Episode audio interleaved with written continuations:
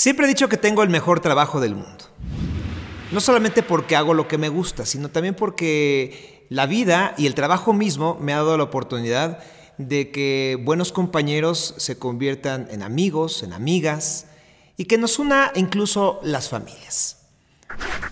A la persona que voy a entrevistar me lo presentó una compañía de trabajo, ustedes la conocen, es muy querida, Annette Michel. ¿Cómo me lo presentó? En un concierto íbamos a un concierto de Bruno Mars y descubrí no solamente a un ejecutivo de primera línea, a un buen amigo, y creo, y eso lo voy a decir yo nada más así, en el que creo, porque al final de cuentas el juicio total lo tienen los hijos, que es un extraordinario papá. Es director general para México, Centroamérica y el Caribe de Louis Vuitton México. Él es Greg Jiménez. Bienvenido a Cartas de Pepa. Sergio, muchísimas gracias por la invitación y por considerarme en este maravilloso proyecto que estoy seguro será un éxito como todo lo que emprendes. Muchas gracias, Greg, y gracias por abrirnos este, no solo tu corazón, también la agenda que sé que es complicada. ¿De quién eres papá? Yo soy papá de Nicolás Jiménez Michel, un estupendo niño, un soñador, alguien que me hace querer ser la mejor persona todos los días y, y agradezco a la vida haber tenido la oportunidad de ser papá y sobre todo ser papá de él. ¿Qué edad tiene? 12 años. 12 años. ¿Está entrando a esa etapa complicada? De hecho, sí. Eh, bueno, desde el tamaño, la, es muy soñador.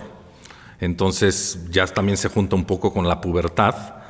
Y aparte lo ves y no parece 12 años. O sea, cuando decimos 12 años dicen, no, este niño es un adolescente, ¿no? Y ya se empieza a comportar como tal. Entonces, feliz, pero sí tiene 12 años al final. O sea, no podemos olvidar que tiene 12 años y sigue siendo un niño. Dijiste que es un, soñador. ¿En qué se parece a ti? Yo creo que en esa parte, en, en inventarse esas historias, en siempre estar positivo, en buscarle siempre el lado bonito de la vida eh, le gusta jugar, ¿no? A veces nos cuesta trabajo un poquito que se concentre, esa es la parte que, que digamos que no soy tan parecido porque yo soy muy enfocado, pero creo que en esta parte de, de, sonreírle a la vida, de disfrutar y al final de querer, él se da. Es un niño muy cariñoso, entonces creo que en esa parte nos parecemos muchísimo. ¿En qué se parece a su mamá? En lo lindo, en, en, en el gran corazón que tiene. Es muy sensible, se preocupa por los demás y eso lo sacó completamente de la mamá. Tiene un gran corazón como su madre. Siempre he dicho que una de las decisiones más importantes que tomamos, ya siendo papás, pues es ponerle el nombre al hijo, ¿no? Y es un volado porque a nosotros nos encanta cómo suena, eh, hasta con el apellido, ¿no? Pero no sabemos si algún día él reclamará o no. ¿Cómo surge el, el nombre de Nicolás? Mira, siempre está esta parte que estás un poco educado a tu hijo se debe de llamar como tú.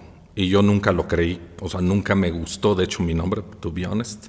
Entonces, yo decía, yo no le quiero poner también esa carga emocional, decir, soy Greg Jr. o que le llamaran en un nickname o alguna cosa.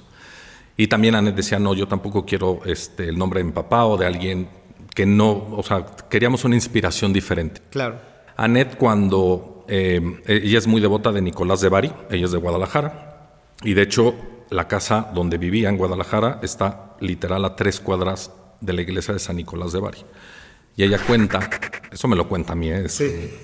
le voy a tener que creer. Es la versión oficial. Es la versión oficial. Entonces ella dice que cuando se acercó a San Nicolás de Bari, le dijo, por favor mándame un buen hombre que sea una gran persona y bueno, le dio todas las descripciones y aparecí yo en su vida. Eso, muy bien. Muy bien.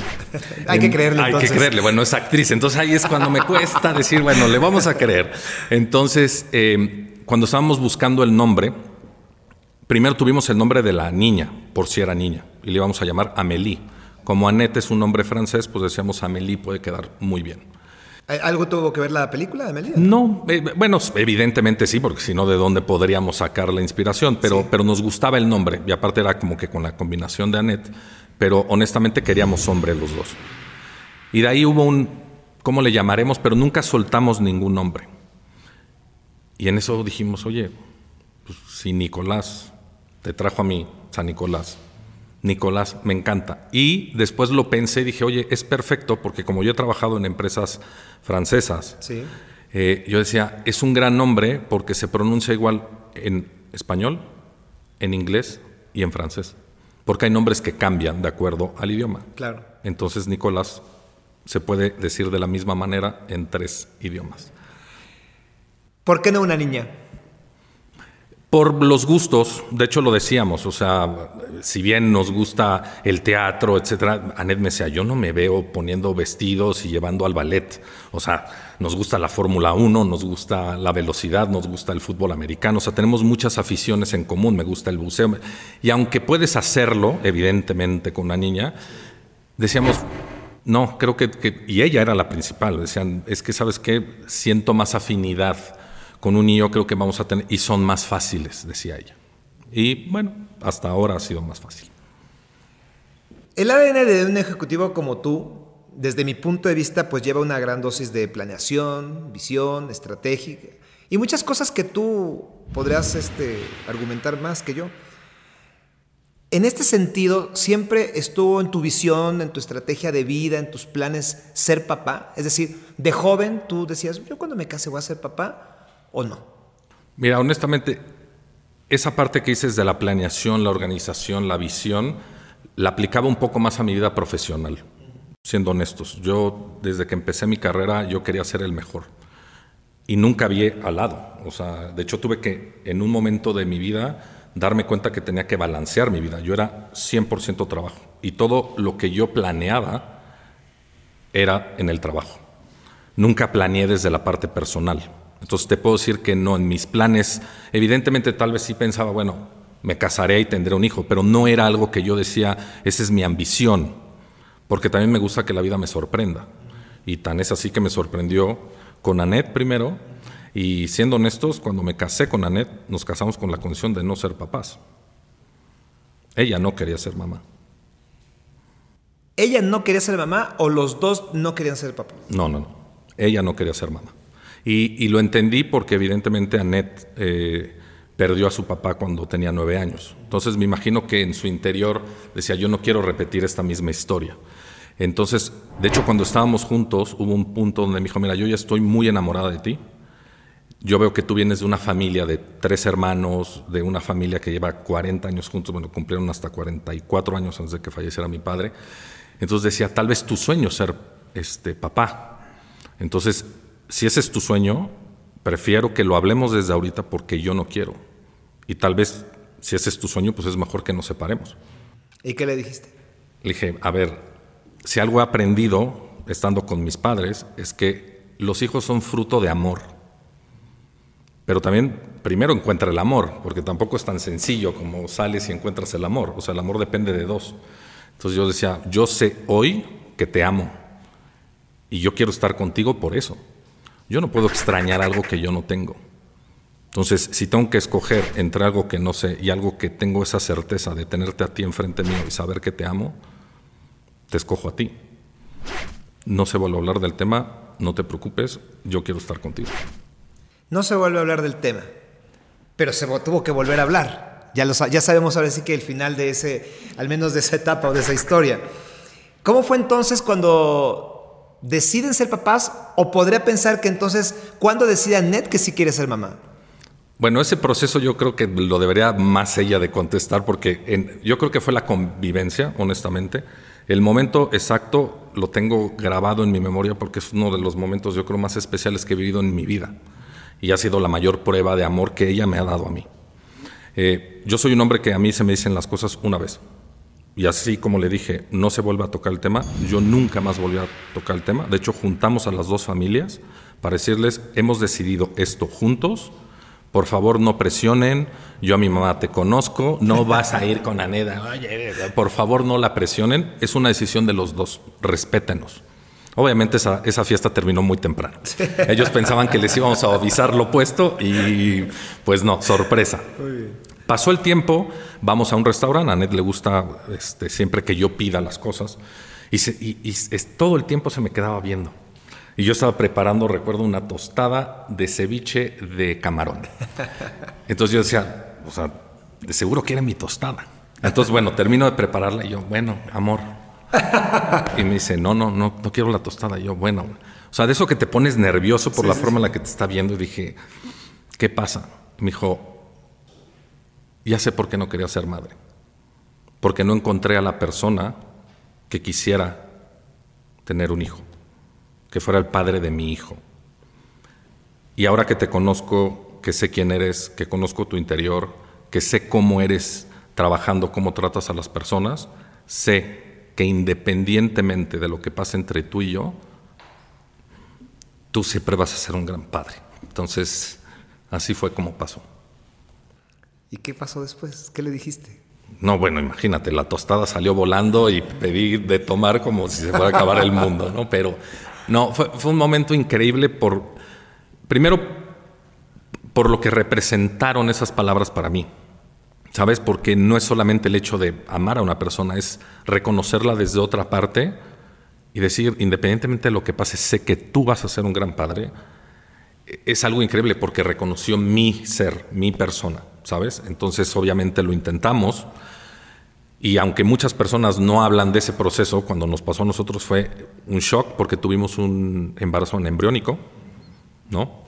Eh, y yo decía, pero esto esto cómo es o, qué haces después. Y después empiezas a averiguar y hay amigos que te dicen, ah, nosotros también. Y tú, ¿y por qué nunca supe? No se habla mucho de eso.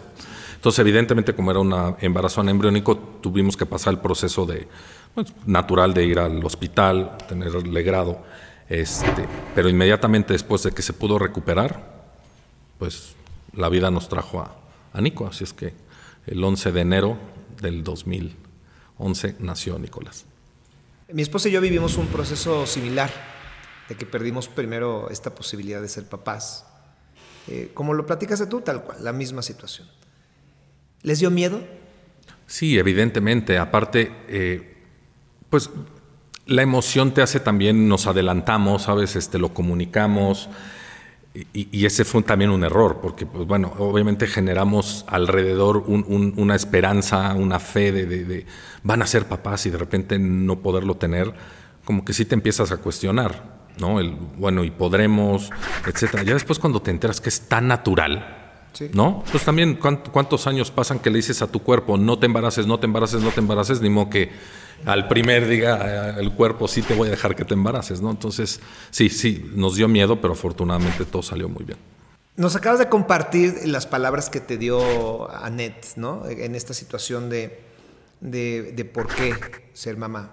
Ya nos contaste también que tú, tu personalidad es concentrarte y ser estratega y visionario en el negocio y no tanto en la vida personal. Pero si tuvieras que describir por qué elegir Anet como tu pareja y como mamá, ¿qué dirías?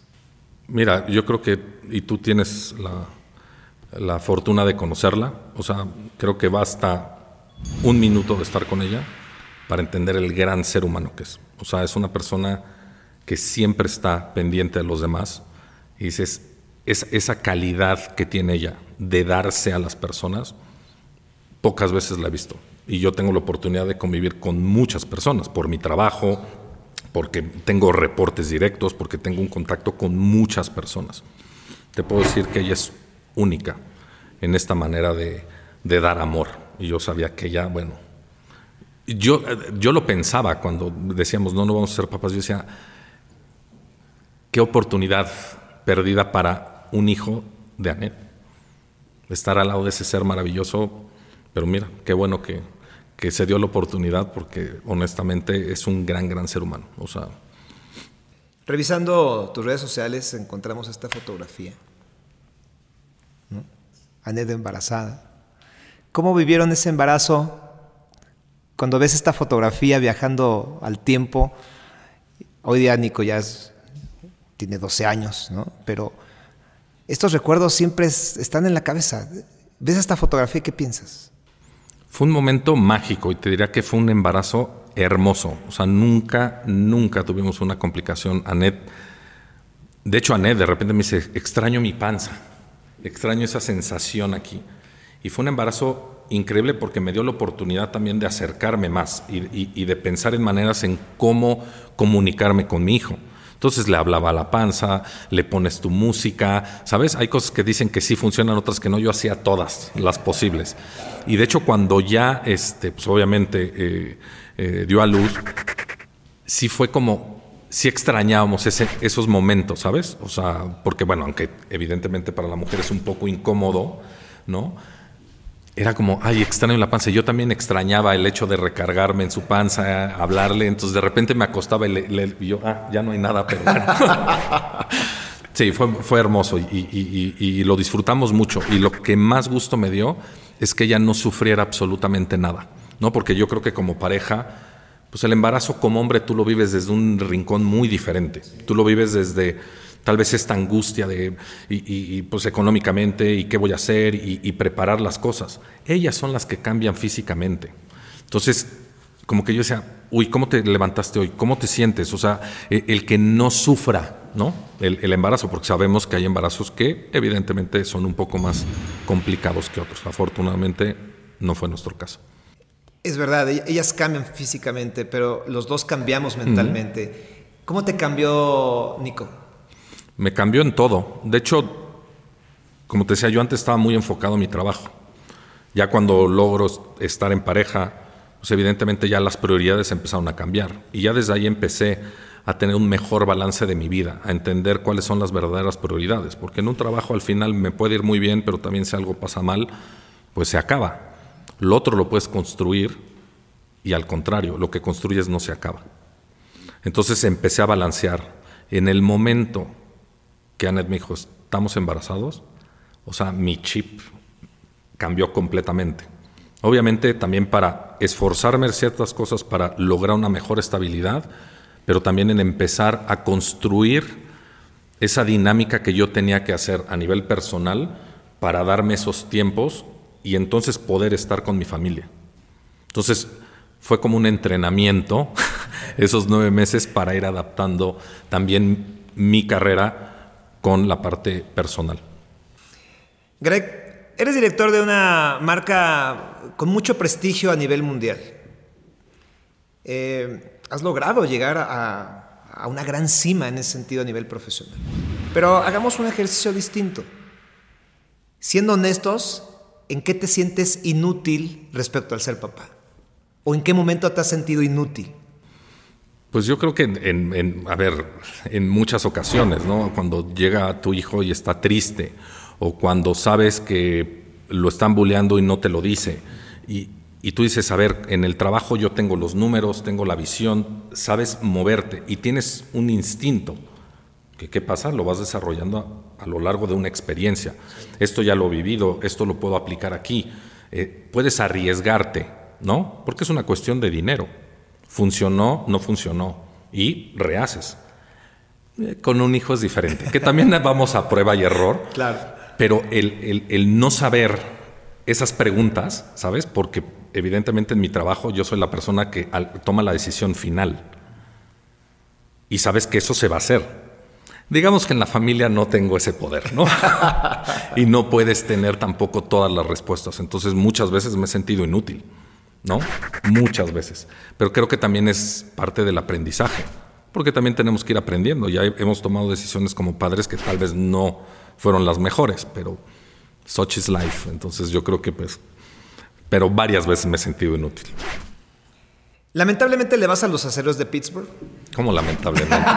me paro, me voy. Me paro, me voy. Pero te lo dice un cowboy. me hubieras dicho igual y no vengo. Y hemos visto fotografías con, con Anet compartiendo viajes a, ver a, los acereros. Pero con tu hijo, ¿qué, ¿qué aficiones compartes? Compartimos, o sea, muchas. De hecho, él me acompaña a veces a jugar golf. Es mi mi, conductor designado, este, nos encanta el agua, este, nadamos siempre todo el tiempo. Ahorita está muy metido en el tenis, entonces también cuando puedo, pero él toma sus clases. Eh, y evidentemente el pasar tiempo juntos, este, que lea, el que compartimos muchas cosas, pero te diría que lo principal sería lo relacionado con el agua. ¿Qué no está discusión en la casa respecto a Nico? Eh, es decir, en, en tu casa que mi familia no está discusión que, no se haga ejercicio, por ejemplo, ¿no? O tengo una, una frase en casa que es, se valora lo que se tiene, no lo que no se tiene. En tu casa, ¿qué no está discusión con él? Te diría que la falta de respeto, el, el, que no se preocupe por los demás, el que no sea educado, el que no este, respete a las demás personas. Evidentemente es un niño muy sensible, entonces siempre, siempre hemos tenido suerte en esa parte, pero te diría que eso es lo que no, no está permitido, el que no trate bien a todas las personas con las que interactúa, sean sus abuelos, sus primos, este, sus tíos, personal que esté con nosotros, es inaceptable que no tenga un, un buen trato hacia, hacia todas las personas con las que convive. Como hijos crecimos en una generación donde a lo mejor todavía había un, coscorrón, un grito. Eh, y esto ha ido evolucionando y, no quiero calificar como cada quien eh, educa a sus hijos, ¿no? Pero como un consejo de papá, papá, ¿tú cómo corriges a Nico? Mira, yo creo que eh, yo vengo de esa generación, pero casualmente, y me va a regañar, pero la única que me pegaba era mi mamá. Mi papá fingía que me pegaba. Me decía, tú grita, tú grita. yo, ¿cómo grita? Sí, yo, grita. Me mandó tu mamá a pegarte, grita. yo, ah, no, no, así no, como si te pegara. yo, bueno, no, pues no, no. La actriz está en otro lado, yo no. Este, entonces mi papá nunca me tocó. Entonces, independientemente que yo vengo de esa cultura de la corrección a través del golpe, lo que hemos, nos hemos dado cuenta, yo nunca he tocado ni a ver, incluso tal vez alguna vez le habré dado una nalgada, pero no, no, no, no es no es la manera en la cual funcionamos en casa, porque también Anet no cree en esto de pegar. Las consecuencias es quitarle con lo que esté más emocionado en ese momento. Entonces, si tiene la BR o tiene el, ¿no? que solamente son de fin de semana, es te portaste mal, no estás haciendo esto el viernes y sábado, no vas a tener BR o no vas a tener tu PC4 o no vas a tener... Y eso es lo que ha hecho que Nico cambie una conducta. Es así como lo, lo corregimos. Viajamos ahora hacia atrás en el tiempo y en lugar de hablar de, de Greg el papá, hablemos de Greg el hijo. ¿Qué similitudes encuentras entre Greg niño y Nicolás? Yo creo que este hablar, ¿sabes? O sea, nos gusta a los dos hablar, nos gusta a los dos expresar. Yo era un niño que al principio tal vez no hablaba mucho, después me fui abriendo y, yo tenía una conexión muy especial con mi papá, muy, muy especial. Y era algo que yo quería también tener y generar con, con Nicolás, a través de la confianza, a través de, de hablar de todo, siempre guardando esa línea, porque tampoco nos podemos convertir en los amigos de nuestros hijos, porque también hay una parte donde tiene que haber ese respeto y esa, esa línea. ¿no? Este, yo creo que en eso nos parecemos muchísimo. Eh, y también en, en, la parte de, de las aficiones y en la parte de, la comida. Somos este, muy foodies y mi papá era muy foodie y yo también y Nico igual. Entonces como que esa parte nos, nos une mucho, la, la, comida. Es un momento muy especial para todos en casa. ¿Hace cuánto perdiste a tu papá? Hace casi ocho años ya. Hace casi, se sigue extrañando. Todos los días. ¿Qué es lo que más duele de no tener a papá? Sus consejos, porque en, mi carrera cuando vas creciendo llega un punto donde evidentemente entre más creces menos feedback recibes, o sea, te tienes que formar a ti mismo, tienes que autoinventarte, tienes que ser autocrítico, tienes que automotivarte. Pero hay decisiones que a veces evidentemente son muy complejas porque hay mucha gente involucrada. Si tomo una mala decisión puedo afectar a muchísimas familias. Y siempre mi padre, eh, yo acudía a él y, siempre tenía alguna frase, algún consejo o alguna vivencia y yo decía, esto lo puedo tomar, ¿sabes? O sea, tal vez no me lo decía con esa intención, pero es como tú al final interpretas lo que te está diciendo, ¿sabes? O sea, mi papá a veces me daba terapia musical. Cuando estaba yo dolido, no me decía nada. Solamente me decía, siéntate, se iba y empezaba a ponerme canciones. Y yo decía, wow, o sea, todo me lo decía a través de canciones. No decía una palabra, terapia musical.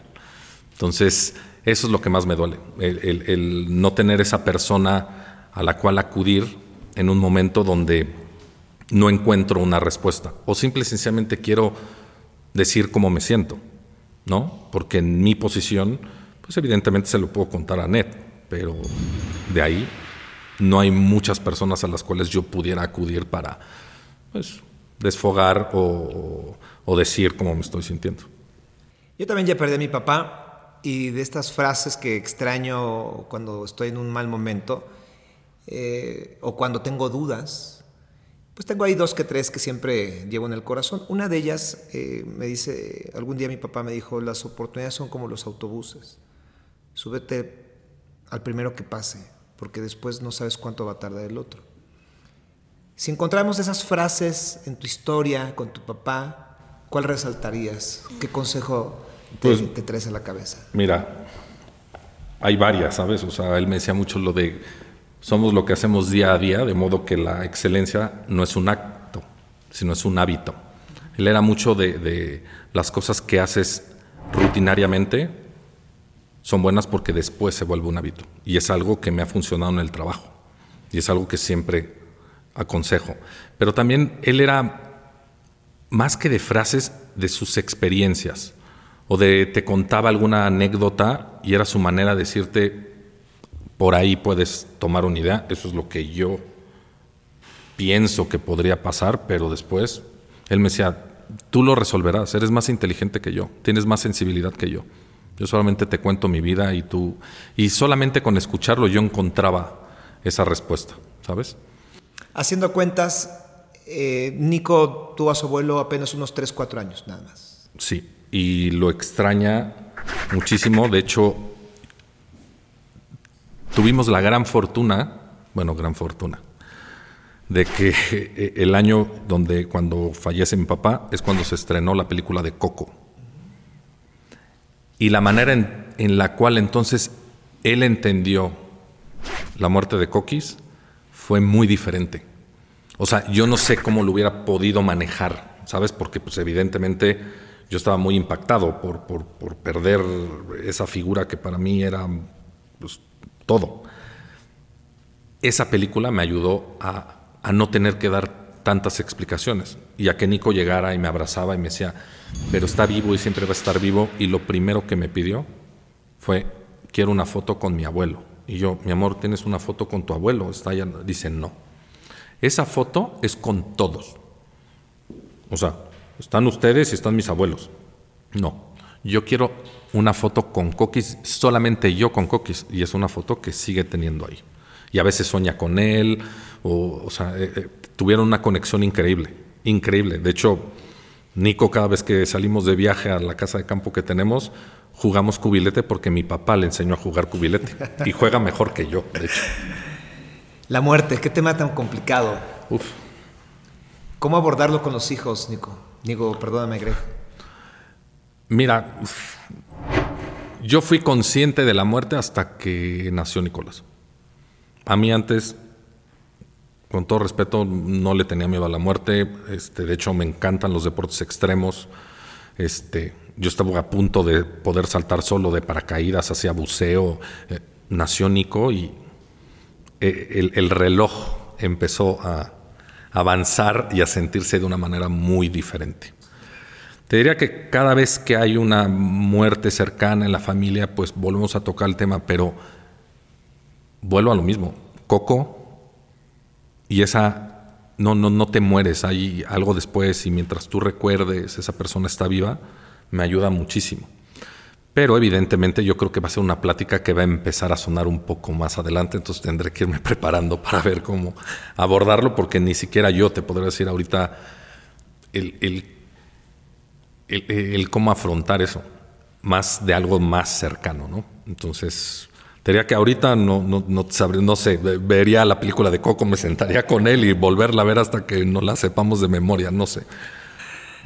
Greg, te compartí hace unos años que yo escribía cartas de papá, es el origen de este, de este espacio, y era, o sigue siendo, una forma de catarsis ante la preocupación del embarazo, el miedo del parto y de todo el desarrollo.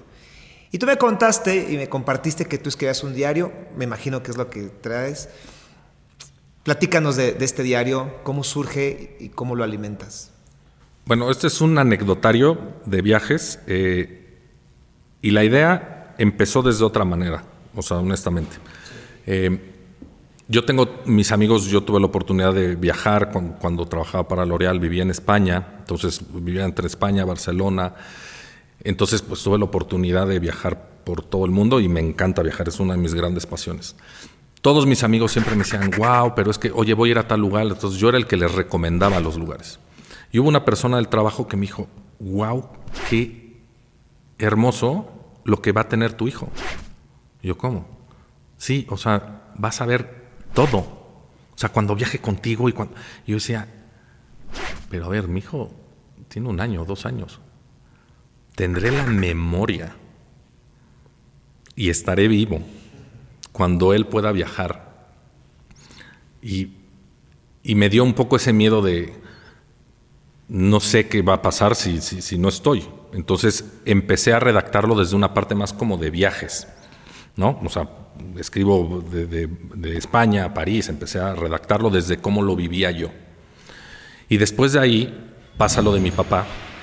Entonces, este anecdotario que si bien era para él, dio un cambio, porque hoy yo solamente tengo a mi papá en mis recuerdos. Entonces, cuando quiero un consejo, pues tengo que pensar en alguna ocasión en la cual hablamos y, trato de encontrar respuestas a través de vivencias, pero tengo que confiar en mi memoria. Claro. Y yo decía, me hace falta mi papá y no lo tengo más que en mi memoria. Y yo decía, ¿cómo hago que Nico me tenga siempre?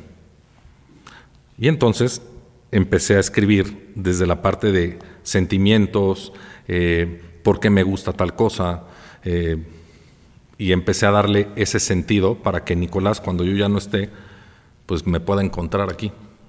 Y entonces en vez de buscar en recuerdos, que evidentemente los va, los va a poder hacer, también me va a encontrar con mis palabras. Entonces por eso lo, lo empecé a hacer y bueno. ¿Podrías compartirnos algo de lo que hayas escrito? Sí, de hecho, eh, a mí me gusta mucho dibujar, entonces, eh, por ejemplo, hablo de, me encanta la mitología, entonces también, o sea, me gusta dibujar, entonces le dibujo, le voy platicando, este, pero por ejemplo un relato, y, de hecho este fue inspirado, o sea, vi uno, que creo que puede ser, y es corto, eh, precisamente en el Día Internacional de la, de la Mujer, ¿no? Entonces el título le puse, Los hombres sí lloramos. Muy bien, te escuchamos. Hay tantos mitos y opiniones al respecto de si los hombres pueden o deben llorar o si es algo solamente permitido y bien aceptado para las mujeres. Creo que más allá del género es una cuestión de época y educación, como tantas cosas en la vida. A pesar de haber crecido en una casa con cuatro hombres, incluyéndome, y una sola mujer, mi madre, nunca fui o fuimos cuestionados por nuestra capacidad o falta de ella a soltar las de cocodrilo. La capacidad y o sensibilidad de llorar, por alguna razón, no es algo relacionado al género, es algo relacionado e intrínseco al ser humano, y debemos de verlo como es, un proceso natural y hermoso, donde podemos físicamente transmitir y demostrar nuestras emociones y sentimientos. Yo siempre me considero una persona sensible y con una capacidad para expresar lo que siento y pienso, pero sobre todo soy un hombre que no tiene miedo de llorar.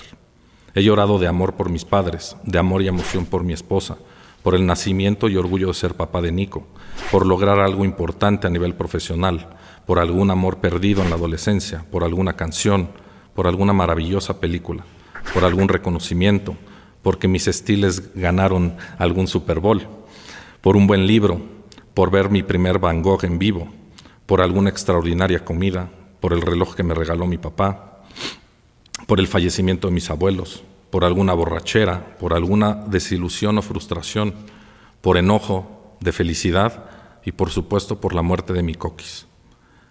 Y todo lo que me falta por vivir y disfrutar, así que no serán las primeras ni las últimas lágrimas que derramaré. De hecho, al escribir algunas historias de este anecdotario, derramé algunas, y tan orgulloso estoy de ellas que podrás encontrarlas a través de paréntesis con la referencia de ojo remi. Llorar es sanar, limpiar, sentir. Y hay veces que es el único modo de expresar las cosas que no se pueden decir con palabras. Así que nunca tengas miedo de expresar tus sentimientos, verbalmente o a través de lágrimas. Pero también recuerda que si lloras por haber perdido el sol, las lágrimas no te dejarán ver las estrellas. Hermoso. Hermoso y una gran herencia sentimental, ¿Sabe, ¿Sabe de este anecdotario? Sí, claro. ¿Sabe dónde encontrarlo? Sabe dónde encontrarlo y de hecho al final tenemos una bucket list. Tengo mi bucket list personal y la bucket list eh, familiar o con Nico. ¿Qué te falta de hacer de esa bucket list? A mí varias cosas, eh, pero por ejemplo para visitar con Nico las siete maravillas del mundo, antiguo y moderno. Eh, todavía no vamos a la nieve, por ejemplo, con, con Nico. Conocer Japón, ver un juego de los Steelers con Nico, pero este septiembre se, cumple. Este, volar en un jet, eso lo puso Nico. Nico quiere manejar un Ferrari, tener un restaurante. Eh, Nico tomarse una foto con LeBron James y conocer a Tommy Maguire y, eh, y, a Garfield. O sea, tenemos varias cosas, pero sí, o sea, vamos tachándolas y vamos escribiendo cada vez que se puede. Él sabe que si no estás algún día, tiene que recurrir ahí, a este anecdotario. Aquí y a ciertos libros que marcaron mi vida, en donde en la tapa le dejo tareas a encontrar en esos libros. Entonces le dijo, esa colección de libros que tengo, también me puedes este, encontrar ahí, porque cuando leo un libro y, y me encantó y me marcó de alguna manera, se lo pongo también. Supongo que la reconoces. Sí, claro que sí. Tan generosa como es, le pedí que grabara esto, porque al final de cuentas tú ya nos compartiste eh, por qué Annette, y ya nos diste una pista también de por qué Annette pudo haberte elegido como papá o te lo dijo. Pero fue muy generosa eh, también en grabar este breve video. ¿Por qué elegí a Greg como papá? Porque me gustaría que mi hijo fuera como él cuando sea grande. O sea, un hombre trabajador, responsable, inteligente emocionalmente, con metas, realizado. ¿Y qué me enamora de él como papá? Cómo se lleva con Nico. La confianza que se tienen, cómo juega y es cariñoso. Y no le da miedo demostrar sus sentimientos y estar para él tal cual como lo describiste. Gracias. ¿Qué sientes al escuchar las palabras del amor de tu vida? Mm, creo que la reacción habla más que... No, bueno. Que estoy haciendo algo bien. Vamos a hacer un ejercicio cartas de papá, tienes una hoja en blanco y tienes ahí un lápiz que puedes tomar. Pero no quisiera poner a competir este texto con el hermoso anecdotario que tienes. ¿Por qué no mejor, siendo una carta de papá, le escribes a tu papá? Eh, cuando uno pierde a un papá, el dolor está ahí, pero se aprende a vivir con él. Y yo lo que más le reclamo a la vida es que él no haya podido ver a sus nietos. El tuyo los vio algunos años. Pero vamos a suponer que esta carta la va a leer tu papá. De hecho, un día me dijeron, un me dijeron que mi papá tenía algo que decirme. Y entonces, en esta parte de la fe de cada quien, la persona que me dijo eso, me dijo que mi papá lo que buscaba eran dos cosas. Decirme que lo estaba haciendo bien como papá, pero que él necesitaba que yo le hablara más a mis hijos de él. Regálanos unos minutos de tu tiempo y escribe una carta a tu papá de lo que se ha perdido de Nico físicamente y de lo que le agradeces como papá Tú como hijo, pero que aplicas como papá de Nico. Ok. Querido Coquis, antes que nada, quiero decirte que te extraño. Me haces falta en muchos momentos, sobre todo en la mesa. Te quiero agradecer por todo lo que me diste y me enseñaste con tu ejemplo para ser un buen padre. Lo intento todos los días y sé que estoy lejos de ser lo que tú fuiste para mí, pero tengo las bases y las ganas para hacerlo. Nico te extraña pero te encuentra cada día en tu foto al lado de su cama y cuando nos gana jugando cubilete. Me encantaría que vieras cómo ha crecido y el hermoso ser humano en que se ha convertido. Estoy seguro que estarías orgulloso de él. Sé que nos estás viendo y cuidando, pero por favor te lo encargo más a él. Gracias, te amo. Querido Greg, este espacio eh, nace del corazón para que de pronto algún papá que no sepa cómo expresar o que se encuentre eh, perdido como nos hemos encontrado nosotros en algunos momentos como papás, pues sirva de algo. Gracias por abrirnos tu corazón, por darnos tu tiempo. Eres un mexicano exitoso y me, me siento muy orgulloso de estrechar tu mano, pero sobre todo de haber platicado así de papá a papá. Muchas gracias. Muchas gracias a ti. Fue un placer. Gracias. Greg Jiménez. En mi familia lo que no está a negociarse es el ejercicio. Así, mis hijos tienen que tener una actividad física de manera constante y con disciplina. Franco ya es cinta negra en karate, cinta negra segundo dan, y Mía, Mía baila jazz. Por mi parte, de niño jugué fútbol americano, cerca de 10 años. Primero muy a la fuerza y después lo amé. El primer año fue duro. Tenía 9 años de edad, pero por mi peso jugaba con niños de 11 y 12 años. Eso provocó que me hicieran bullying varias veces, varios meses quiero decir. Eso hasta que me pude fortalecer física, mentalmente y entonces me pude defender. ¿Qué fue lo mejor de esos años? Que aprendí a trabajar en equipo, enfrenté la frustración en cada derrota y aún saboreo cuando fuimos campeones. Una de las glorias de mi vida, aunque había sido a los 13 años de edad. Sí, el deporte y la competencia construyen músculos, pero más importante, oxigenan las ideas.